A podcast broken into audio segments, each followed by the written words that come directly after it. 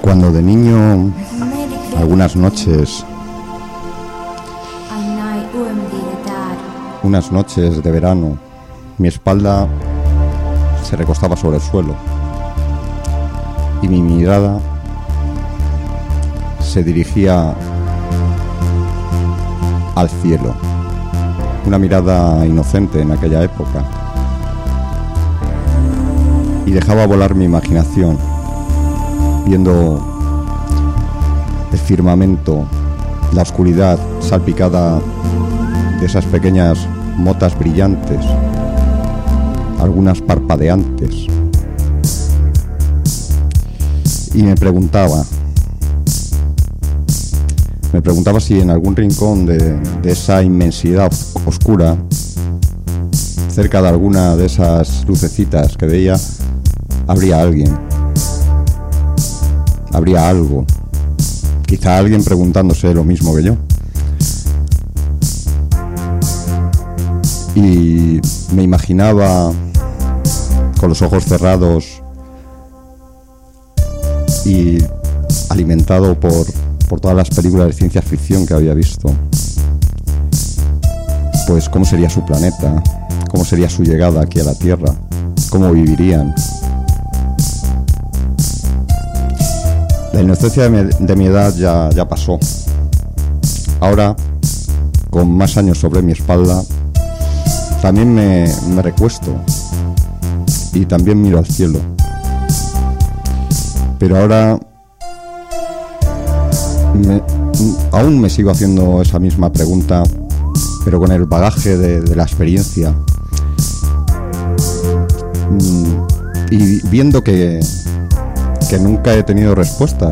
Nadie la da, nadie lo sabe. Sigo preguntándome lo mismo.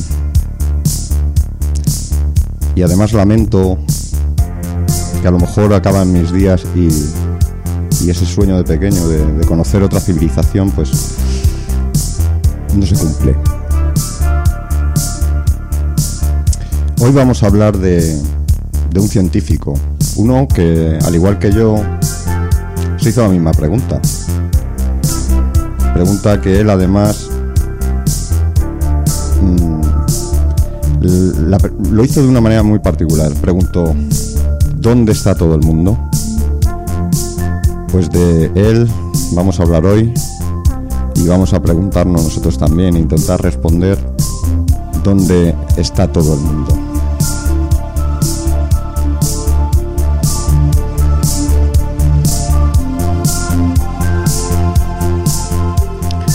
Buenas noches, soy Javier Díaz y estáis escuchando La Jaula de Pandora.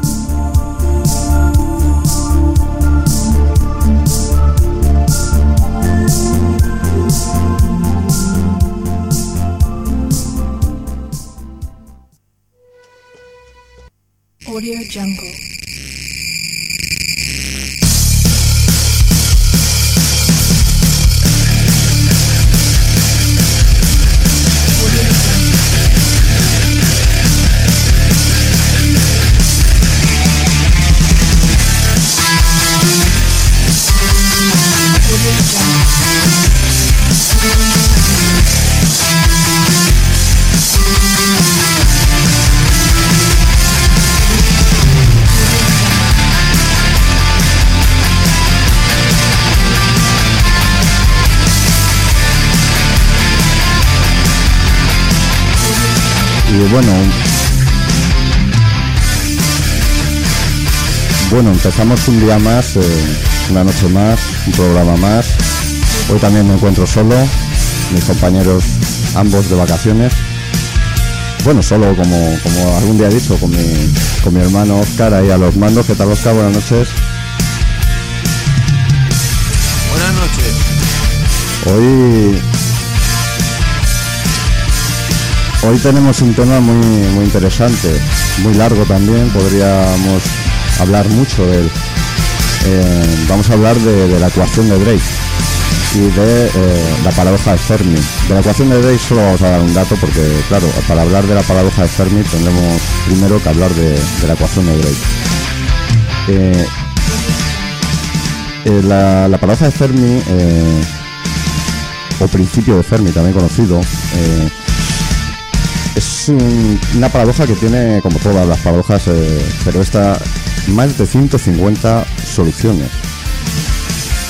Todos los años, o casi, casi todos los años, sale alguna nueva teoría, alguna nueva hipótesis, alguna nueva solución, pero mm, como cualquier paradoja no tiene ninguna en concreto que digamos, esta es la, la buena por lo menos de momento. Yo creo que no la tenemos porque en principio nos faltan datos.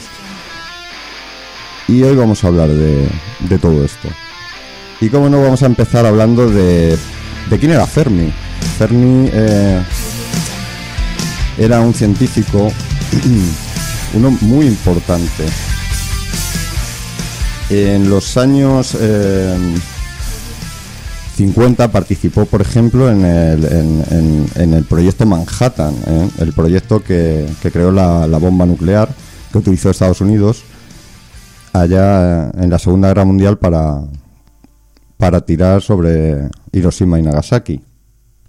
Recordemos que fueron Fat Boy, Little Boy estas dos, eh, aunque yo creo, siempre he pensado que realmente no las construyeron ellas, sino que realmente fueron los alemanes y ellos simplemente se apoderaron de ellas. Pero bueno, eso es otro tema aparte y también muy discutido. Enrico Fermi nació en Roma el año 1901 y murió en Chicago, Estados Unidos, en 1954. Fue uno de los más eh, destacados físicos y también, eh, por ejemplo, fue premio Nobel de Física. Eh, desarrolló el primer reactor nuclear. Realizó diversas eh, contribuciones en todo tipo de teorías cuánticas, mecánica cuántica, física nuclear y además física de partículas. Este hombre era un genio, un genio en, en este tipo de cosas.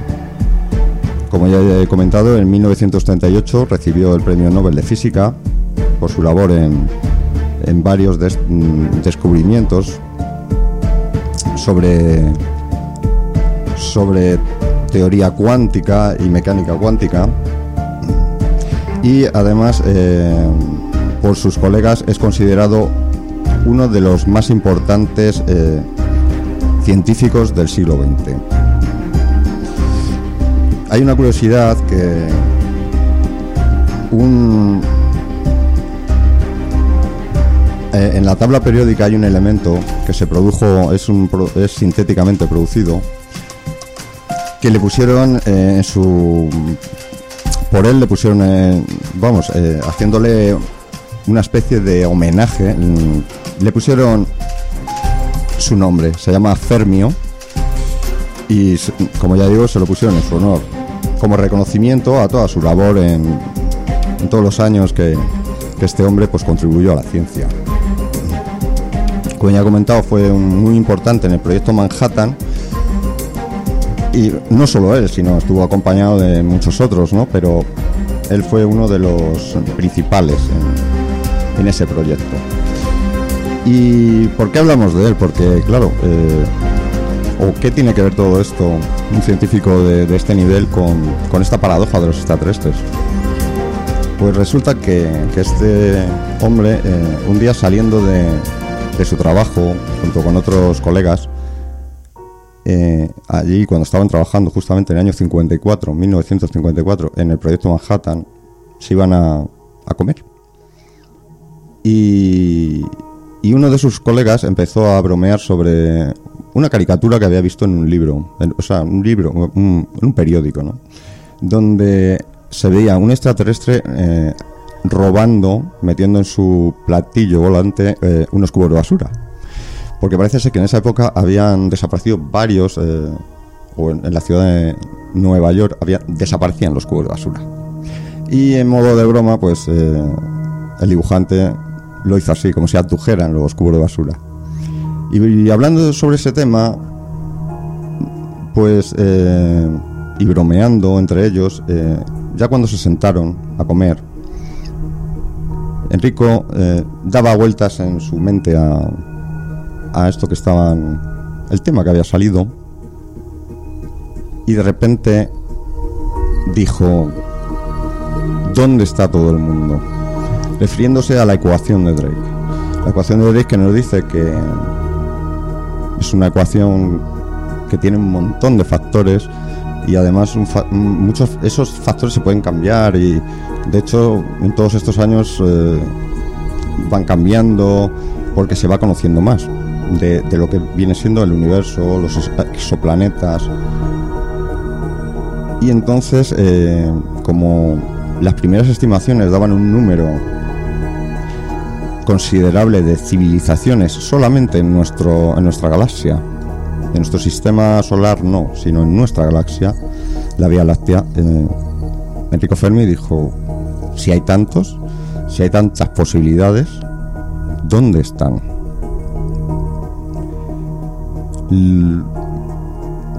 pero pasaron los años, esto se olvidó. Él murió, murió en el año 54 y años más tarde sus amigos, sus compañeros, sus colegas científicos recordaron este, este episodio y se pusieron a investigar, a realizar esas paradojas. Pero vamos a ver qué nos dice o qué es exactamente o cómo podríamos definir la paradoja de Fermi. Eh, bueno, simplemente es una contradicción eh, que hay entre las estimaciones que afirman que hay una alta probabilidad de, que existan otras civilizaciones, otras eh, inteligencias en el universo observable, ya nos vamos más allá de nuestra simple galaxia, en el universo observable, y la ausencia de evidencias. Eso es a, grandes rasgos la pregunta. ¿Somos los humanos los únicos o la única civilización avanzada en el universo? Y diría más, civilización simplemente. Y si nos ponemos ya más todavía ser vivo, aunque también tendríamos que preguntarnos realmente qué es un ser vivo, ¿no? Pero ya nos, ya es que nos, vamos de madre con eso. Eh, pues esta es la pregunta que, que, Enrico Fermi se hizo y a la que muchísimos científicos, gente normal y, y durante todos estos años han intentado dar respuesta.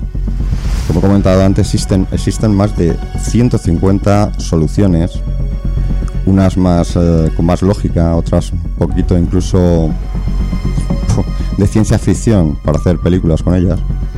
Incluso hay algunas que se basan en películas. Increíble.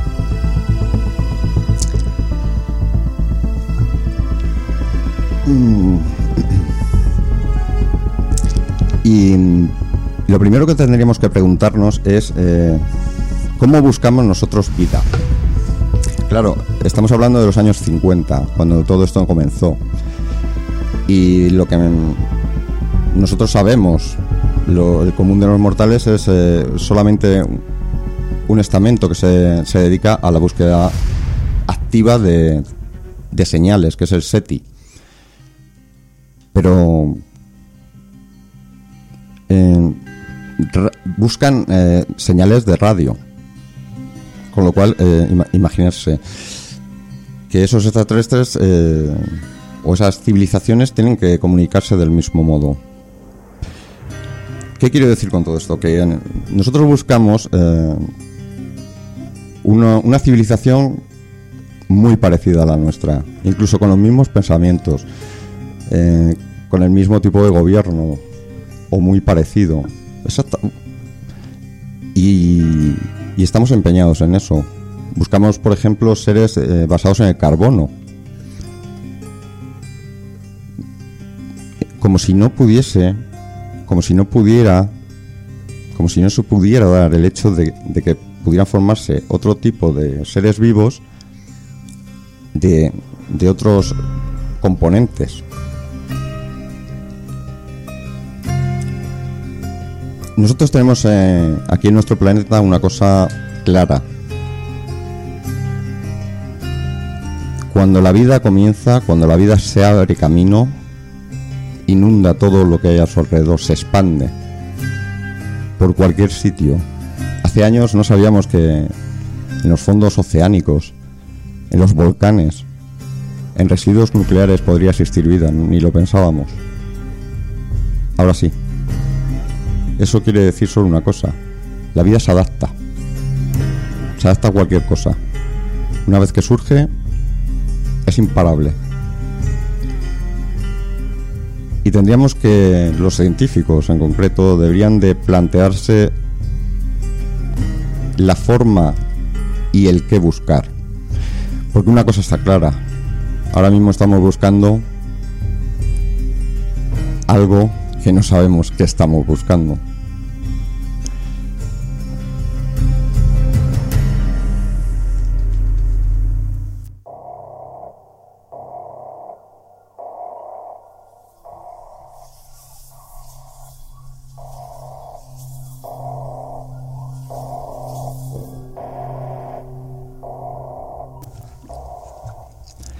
En nuestro planeta, para la creación de vida, para que la vida mm, se expandiera, creciese, evolucionase, eh, fue muy importante la luna.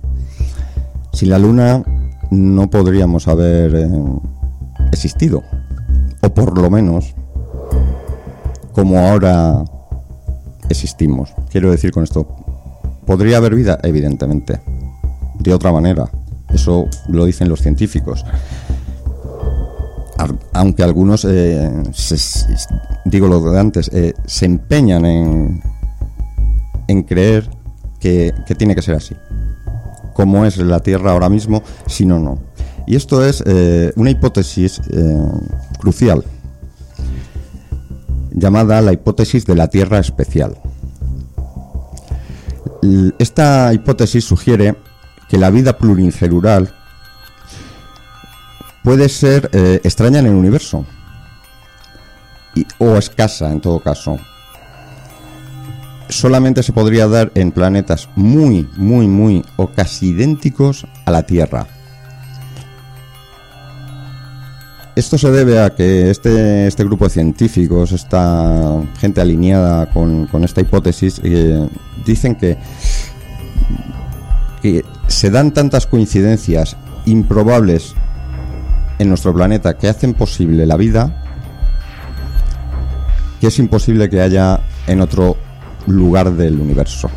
O si hay muy escaso, uno.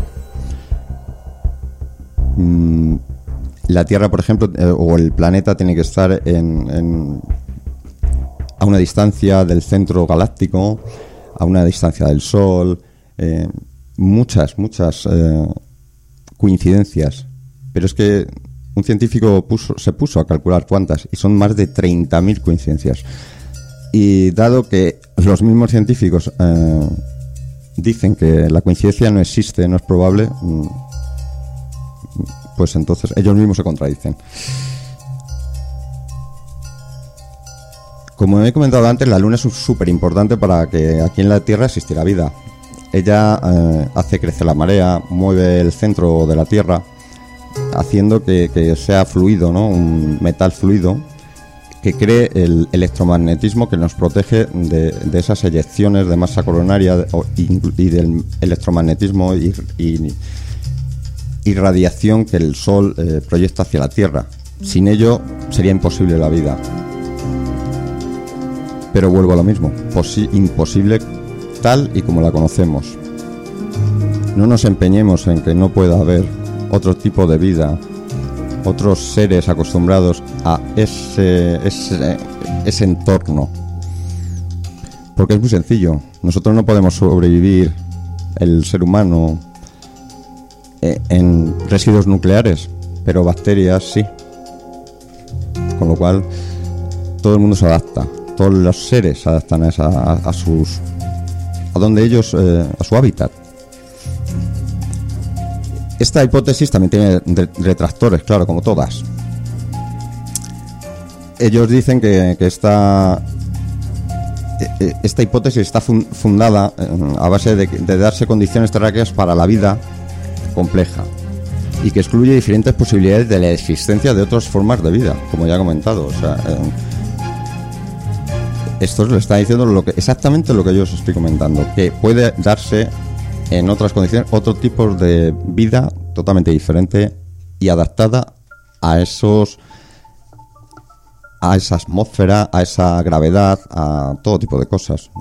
Pero hay gente, hay científicos empeñados en que todo tiene que ser tal y como nosotros lo vivimos aquí en la Tierra. Por eso he comentado antes, para buscar vida primero tendríamos que definir exactamente qué es la vida. Y esta hipótesis, eh, dado el tamaño del universo y la cantidad de galaxias que existen, estadísticamente eh, existe una probabilidad bastante grande de la existencia de vida simplemente en el universo observable. Recordemos que el universo observable es una cantidad muy grande, pero no tenemos ni idea qué hay más allá, porque la luz de, esas zonas no, no ha tenido tiempo de llegar siquiera a nosotros. Y teniendo en cuenta que el universo se expande más rápido que la velocidad de la luz, nunca llegaremos a saber qué hay más allá.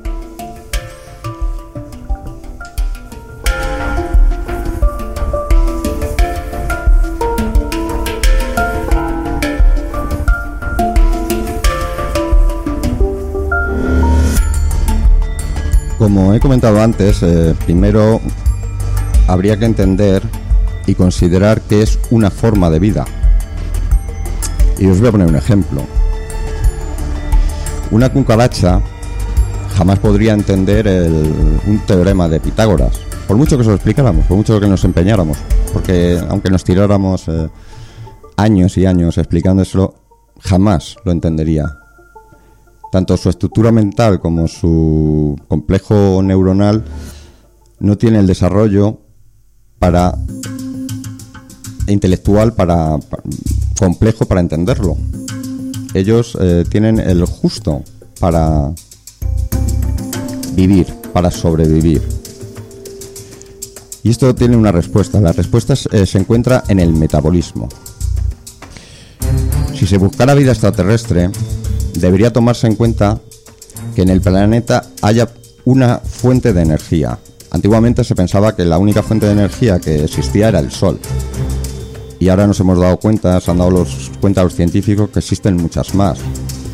Eh, por ejemplo, eh, los océanos, eh, el calor que emiten volcanes y otras fuentes que no tienen por qué ser una estrella. La vida extraterrestre no debería parecerse a la humana. Estamos también empeñados en eso, que tengan dos brazos, dos piernas, dos ojos, una nariz. Incluso ni siquiera ser inteligente. Basándose en principios evolutivos, las especies se desarrollan principalmente respondiendo a las necesidades adaptativas de su ambiente. Y eso es muy importante. La necesidad que exista en esos otros mundos podría no ser ni siquiera parecida a estas que nosotros tenemos en el nuestro. Y esas esos seres, esas civilizaciones, pues estarían adaptadas a la diferente gravedad de su planeta, a la densidad de su atmósfera, a los niveles de oxígeno si lo, hubiera, y a diferentes fuentes de energía que, que existieran allá en su planeta o su sistema solar.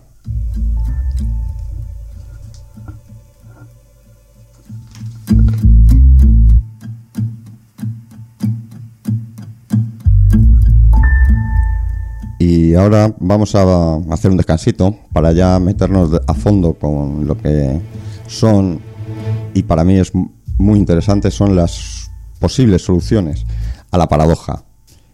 Eh, vamos a escuchar un tema, hoy tenemos un tema del universo, es M-Clan, llamando a la Tierra, y espero, espero que os guste. Hoy tampoco está mi compañero Antonio para, para que luego haga un comentario, pero supongo que esta canción es más que conocida. Vamos, esta versión, que tampoco es de M-Clan. Y para todos vosotros, eh, M-Clan llamando a la Tierra.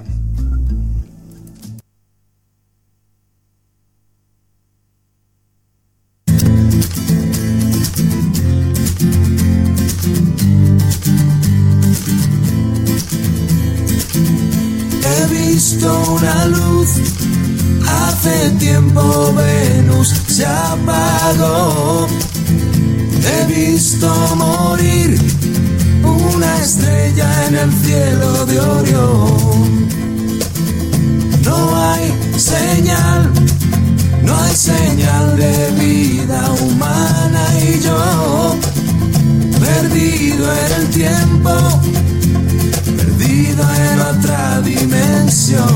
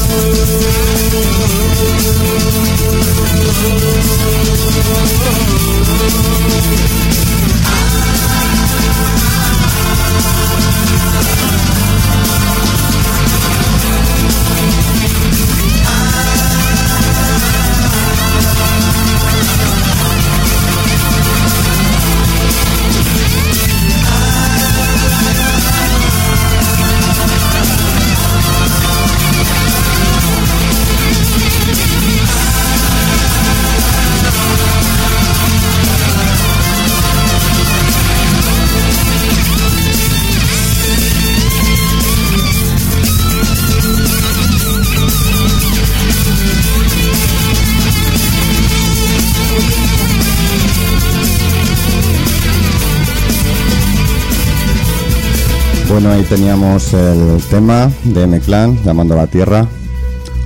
Un tema bastante bastante movidito e interesante por lo que dice la canción, ¿no? Supongo que en un futuro quizá no tan lejano eh, puede que eso que cuenta la canción sea, sea verdadero. Y bueno, sigamos con el tema. Vamos a empezar hablando de, esas soluciones que han dado científicos a, la paradoja. Y para ello tenemos que empezar por una que es el principio antrópico. Es muy parecida a, la hipótesis de la Tierra especial, pero con una diferencia bastante mm, singular, ¿no? Esta, el principio antrópico dice postula que postula la idea de que el planeta Tierra, nuestra, nuestro sistema solar está tan finamente ajustado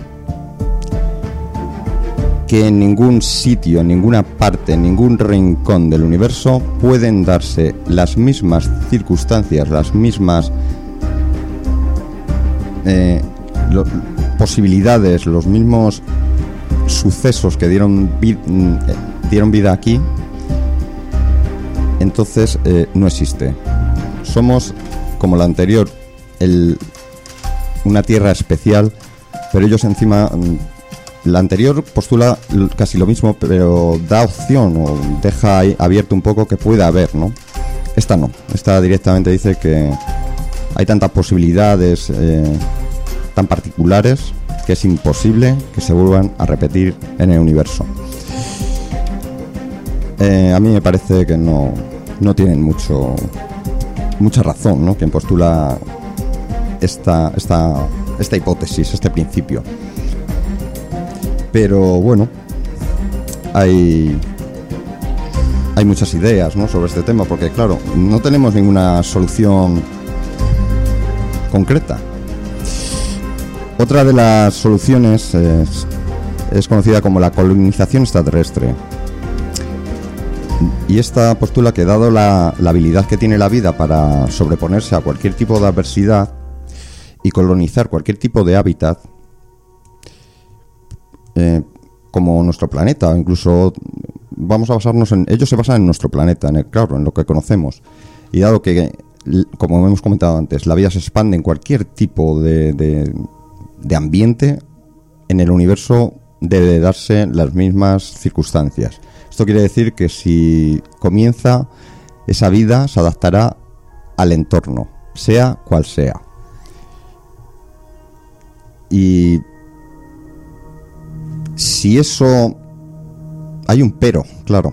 Si esto hubiese esto fuera verdad, quiere decir, si hubiera evolucionado una civilización y ya no digo 100, 10, 20, una.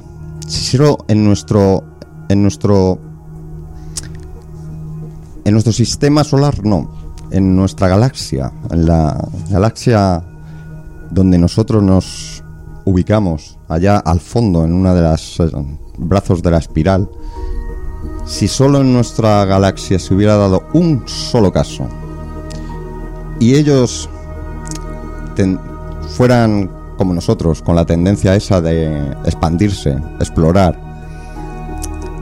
eh, hubieran tardado entre 5 y 50 mm, millones de años en colonizar todo lo que viene siendo la galaxia.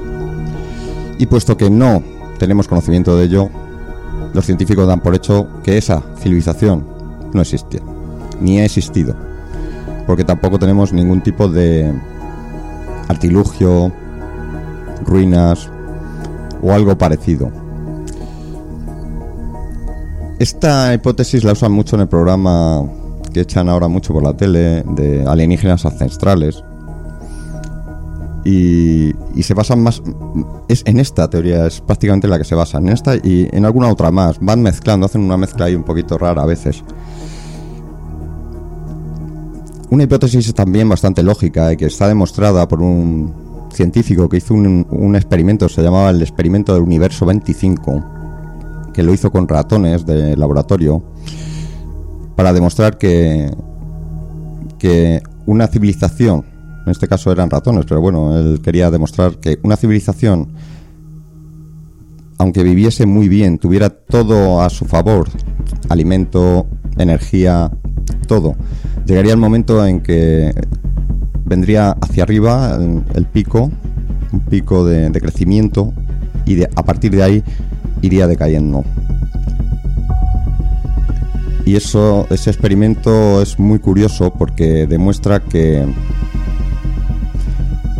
que por muy bien, por muchos recursos, por mucho alimento, por mucho que tengamos, eh, puede acabar con la humanidad. Y eso es un- uno de los eh, experimentos que preocupa mucho a ciertos científicos. Los recursos podrían imponer eh, límites al desarrollo. Bueno, esto no tiene mucha lógica. Claro, si nos ponemos en el contexto de que solo usamos eh, los que existen en la Tierra, pero llegará un momento en que nuestra civilización necesitaría más y lo buscaríamos fuera, nos expandiríamos.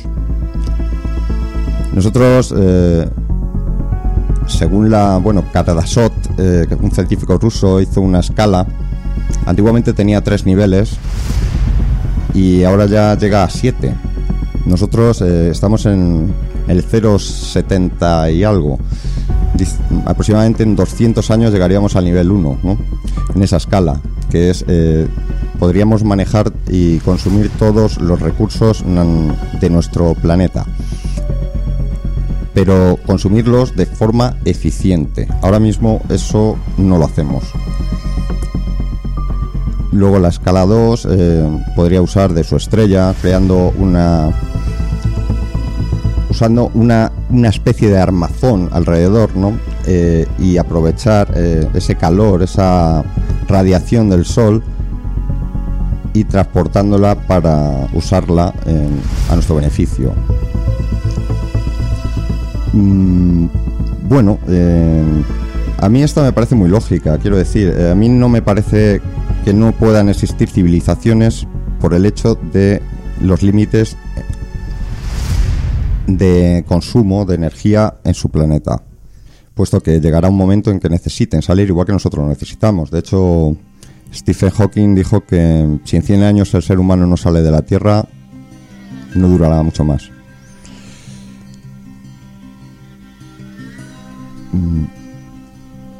Pueden existir miles de civilizaciones que quieran consumir eh, recursos eh, que existan a su alrededor. Igual que nosotros viajamos a la Luna y, allí encontramos, por ejemplo, que hay vastos, eh, inmensos recursos, pues otras civilizaciones igual. Otra hipótesis, otra solución, mm, existen, pero la mayoría de la gente no lo sabe todavía. Esta me hace mucha gracia, ¿no? Porque eh, es razonable creer que la vida eh, suficientemente inteligente eh, es suficientemente inteligente para viajar, ¿no?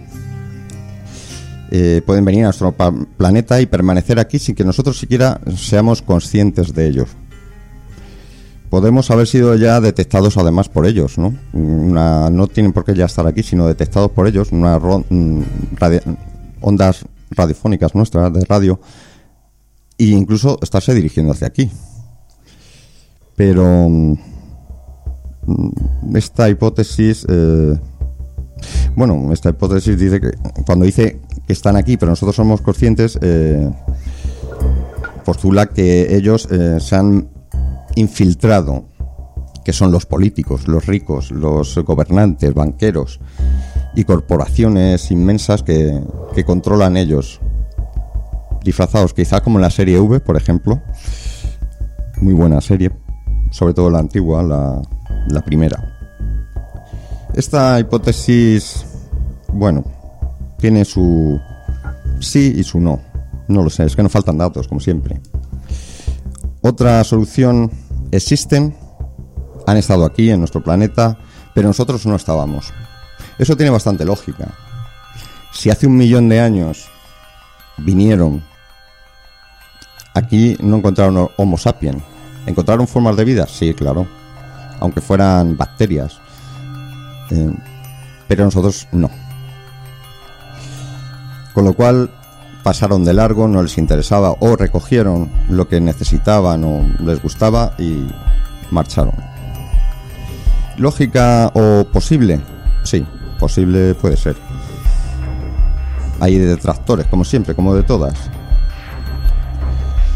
Mm, nosotros simplemente es que no llevamos eh, el suficiente tiempo tecnológico, ni siquiera como ser humano inteligente, para haber eh, o ser conscientes de esa visita. Quizá éramos una especie ahí de, no sé, los primeros, eh, las primeras formas de vida un poco inteligentes, ¿no? Un poquito evolucionadas y claro, no eran conscientes de, de estos. Igual que nosotros no tenemos en cuenta hormigas, ni las hormigas nos tienen en cuenta a nosotros. Si ellos hubiesen visitado la Tierra mm, y, hubiese civilizaciones antiguas, aquellas del principio, neandertales, incluso un poco más posteriores eh, podrían haberse tomado a eh, esta visita como seres eh, sobrenaturales, seres divinos, dioses. Mm, aunque mm, si no existía la escritura y tal, y luego podían haber quedado pues como mitología, como cuentos, como, como todo ese tipo de leyendas que muchos pueblos cuentan. Una muy interesante es, existen pero no se comunican con nosotros. Esta es bastante lógica. Somos tan, tan simples. Cuando digo simple me refiero a brutos, salvajes. Imaginar que ellos nos ven desde fuera. porque iban a querer tener ningún tipo de trato con una especie que ellos mismos luchan por los recursos, no comparten, se matan sin ningún tipo de complejo ni, culpa.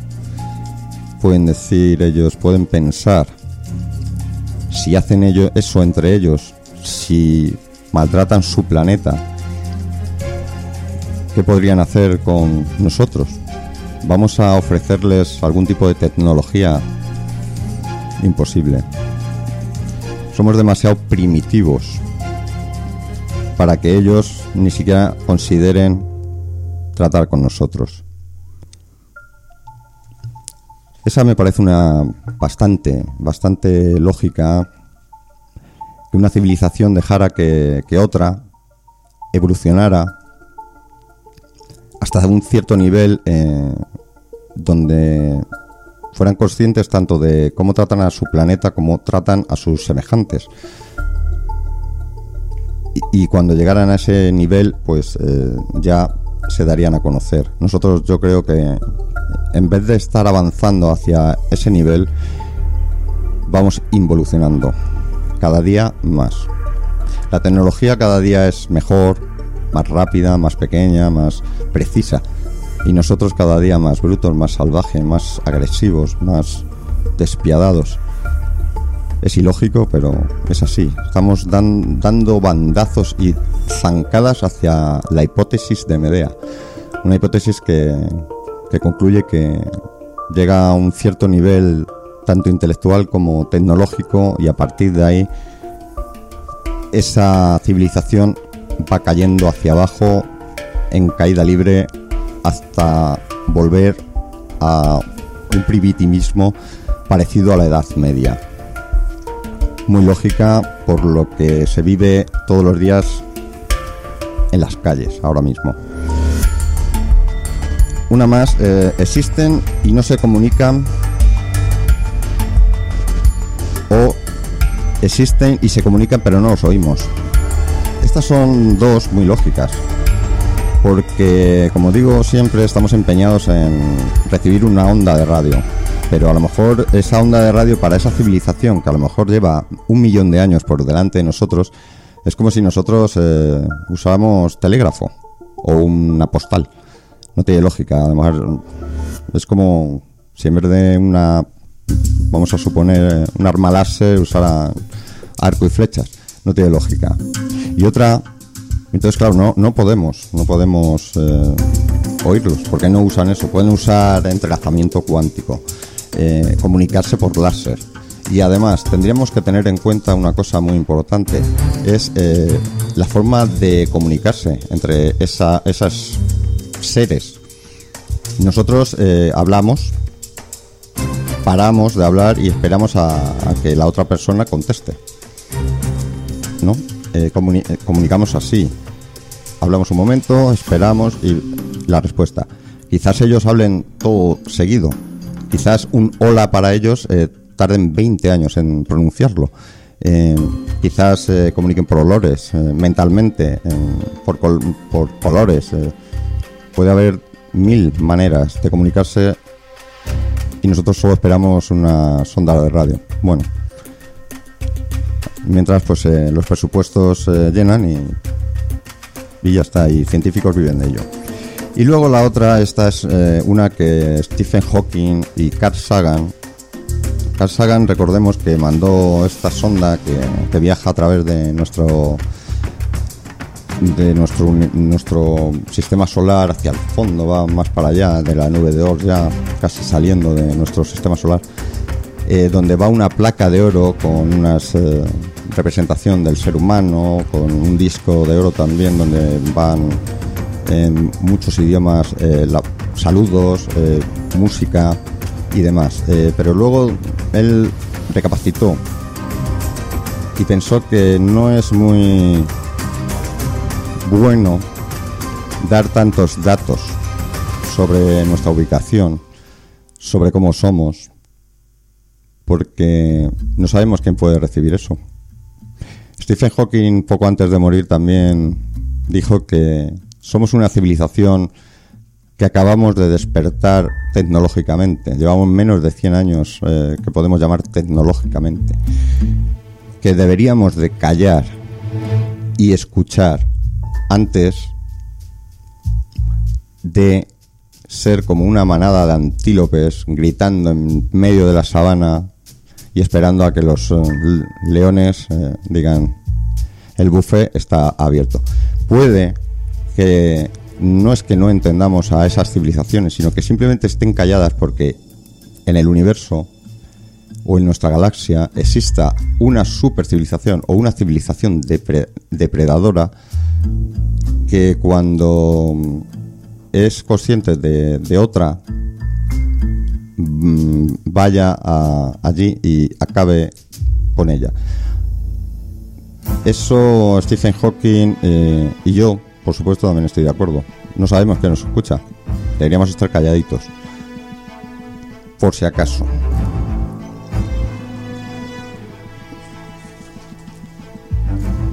Otra hipótesis, otra, otra de estas eh, respuestas han desaparecido. También muy posible. Eh, existe últimamente esa, esa teoría de- del gran filtro. El gran filtro eh, postula que, que hay algo, algo que eh, hace algún tipo de cataclismo mm, natural, mm, galáctico, propiamente de esa civilización que acabe con una guerra nuclear, bacteriológica, química. Ese filtro hace que muy pocas civilizaciones lo superen. Y quizás no haya uno, sino varios filtros. Quizá el filtro sea el, el ser inteligente, por ejemplo, el superar cierta inteligencia. Pero ciertamente no lo sabemos. Y si existe, tenemos un problema. Puede que estemos por delante de ese filtro y ya lo hayamos superado, o puede que ese filtro esté por delante. Si está por detrás, estupendo, ya lo hemos superado. Si está por delante, veremos qué pasa, tenemos un problema. Eh, mm, esta me parece una hipótesis, eh, una respuesta a la paradoja bastante lógica. Sí, claro. El universo está lleno, es una trampa. Cada día es, eh, es una lotería. Hay supernovas, eh, hay miles de cosas. Quizá un asteroide dirigiéndose hacia aquí. Rayos gamma. Hay tantas cosas que nos podrían matar en un segundo que es, es lógico que pensar en que hay ese filtro existe. Incluso con nosotros mismos, no hace falta que venga nada de fuera. Una guerra, una enfermedad.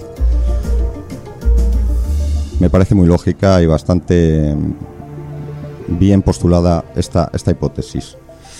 Otra muy buena es que nunca han existido. Vamos a ver, ahora mismo esta, de, esta, esta respuesta, esta respuesta a la paradoja, nunca han existido, ahora es... Eh, ha evolucionado. Ha evolucionado y ahora la llaman eh, nosotros primeros en entrar, últimos en salir. Y me explico. Eh, nuestra civilización, nosotros, el ser humano, somos los primeros que hemos evolucionado. ¿Por qué? Mm, si hay sitios, hay rincones del universo, hay estrellas. Por ejemplo, el centro de las galaxias son donde están las estrellas más antiguas. Debería de haber civilizaciones mucho más antiguas. Pero quizás nunca evolucionó nada. Y somos los primeros. Y nosotros eh, seamos los últimos, puesto que nosotros inconscientemente no dejemos que ningún tipo de vida evolucione. ¿Qué quiero decir con esto? Imaginemos, pongamos un ejemplo. Cuando en un descampado hacemos un agujero para construir un edificio, ninguno de nosotros se fija que en ese descampado hay animalitos, insectos, un hormiguero. No somos conscientes, nos da igual. Eh, no es que queramos destruirlos, pero para nosotros no significa nada, ¿no? No es una forma de vida evolucionada, aunque sí.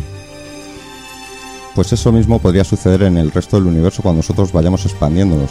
Eh, o sea, inconscientemente acabar con formas de vida que no sean mm, para nosotros importantes. Incluso digo más, si encontramos una forma ciertamente evolucionada, quizás la consideremos que en un futuro sea un problema, sea un enemigo y acabemos con ella.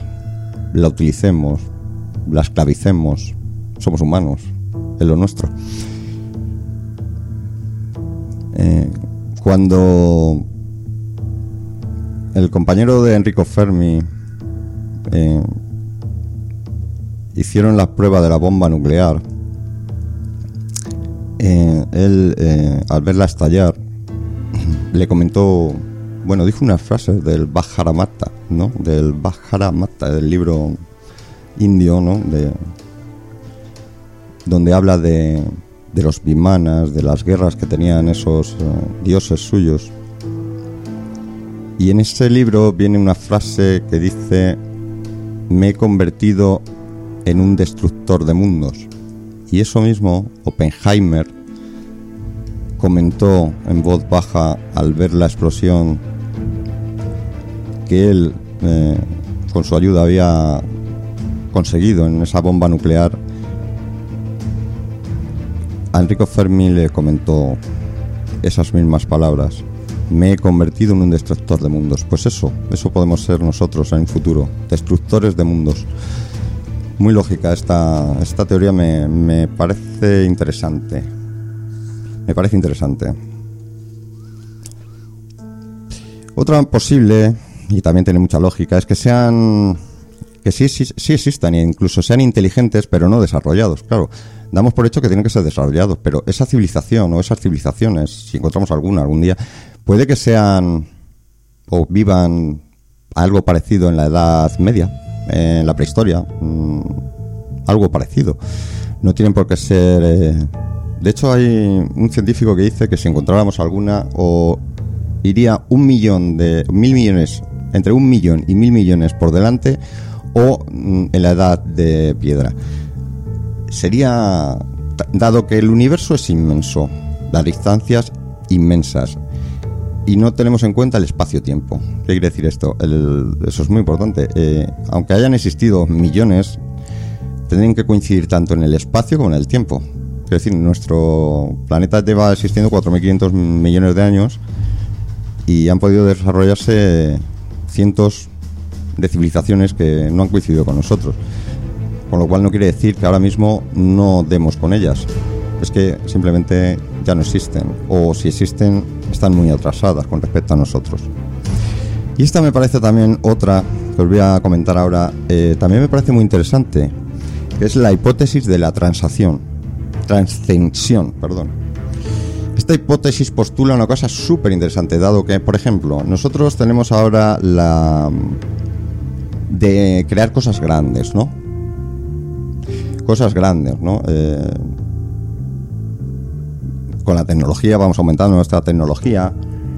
Y ahora tendemos a, agrandar, a, querer crear eh, pues naves gigantes para viajar, eh, una estrella de Dyson alrededor del Sol para aprovechar su energía, pero vamos a ponernos en la tesitura de que esa civilización ya superó esa etapa. Y en vez de agrandar, buscar lo grande, ha buscado todo lo contrario. Disminuir. O sea, y me explico. A mayor eh, tamaño, más eh, gasto de energía, ¿no? Esa civilización, al darse cuenta de ello, quiere reducir al mínimo eh, el gasto de energía. Y como una solución muy lógica es eh, miniaturizar todo. Y vamos más allá. Vamos a ponernos que ya no, ya no son entes biológicos, ya tampoco son entes eh, mecánicos, sino que ya mm, han pasado la... Eh, o sea, ellos ya que se mueven en un entorno computacional. ¿Qué quiere decir esto? Es que esto mm, es que tiene mucho, muchos matices esta teoría. Vamos a suponer que, mm, que esta civilización, como ya he comentado, eh, minimiza los gastos de energía, minimiza los gastos. Y la manera más lógica y más eh, fácil, teniendo una tecnología adecuada, es vivir en un entorno computacional, vivir dentro de una memoria de un ordenador. Em, y el sitio más eh, lógico para hacer esto y donde más eh, energía podrían aprovechar es en, cerca de un agujero negro. Cerca de un agujero negro, eh, además, exactamente se moverían en lo que viene siendo la zona de el borde, el borde donde el agujero no Mm, termina de su atracción no te atrae totalmente, ¿no? Es el horizonte de sucesos, para que me entendáis. En el horizonte de sucesos es el sitio ideal computacionalmente y más aprovechable para, para este tipo de y lógica de de esta civilización. Y tiene mucha lógica porque mm, vamos a suponer que ellos ya están cansados, no quieren, no, les interesa ni relacionarse con otras civilizaciones, ni, ni siquiera vivir. Ellos viven en un universo alternativo, un universo creado, un universo para ellos ideal, girando alrededor de un agujero negro sin que nadie los moleste durante el resto de el universo, hasta que ese agujero negro se extinga. Me parece muy interesante. De hecho, como antes hemos comentado, eh, hizo eh, esta escala de gastos de energía. Y a raíz de, este, de esta hipótesis de la transición, eh, otro, otro científico creó otra, otra escala, pero al contrario. Es decir, eh, a lo grande en consumo de energía y es este científico al contrario, en minimizar los gastos de energía. Él ah, no tiene ningún nombre de momento, eh, él la llama, por ejemplo, va desde el B1 hasta el B7. El B1, por ejemplo, es eh, manipular objetos de escala mayor de sí mismo, quiere decir mayor que, por ejemplo, en este caso, de un ser humano. Y la B7, que es la máxima que ponen, es manipular la propia estructura del espacio-tiempo. Muy curiosa, muy lógica y bastante plausible.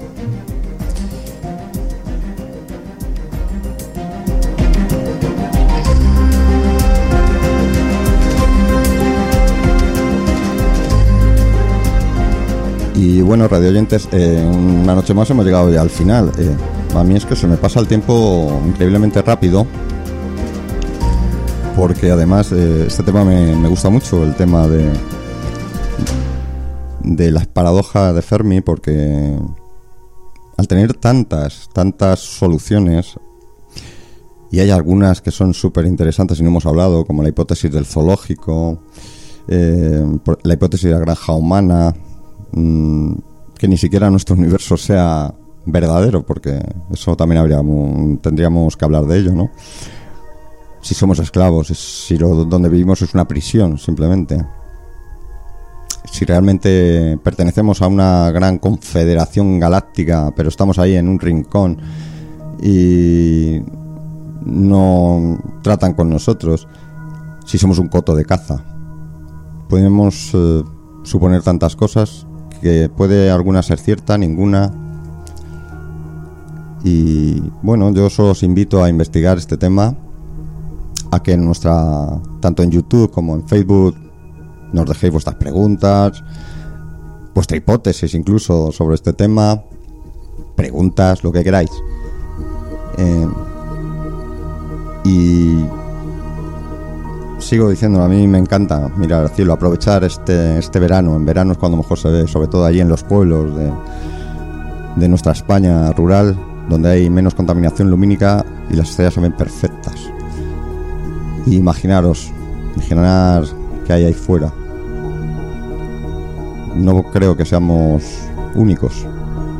Tanto espacio para nosotros, tan especiales somos, por Dios. Cuánto espacio desaprovechado, ¿no? Me hace mucha gracia, por ejemplo, cuando me hablan de Dios, que la existencia de Dios, del Dios bíblico que creó el universo, los siete días, tal. No tiene lógica tampoco, me, hace mucha gracia porque dijo, ¿para qué creo todo el universo este tan inmenso para nosotros exclusivamente? Y además, un universo que nada más salir de nuestra atmósfera nos mataría en segundos. No tiene lógica ninguna. Pues nada más por hoy. Eh, encantado de, de estar aquí un día más y gracias por escucharnos. Yo soy Javier Díaz. Esto es La Jaula de Pandora, Radio Vallecas 107.5 y hasta la próxima semana. Muchas gracias. Audio Jungle.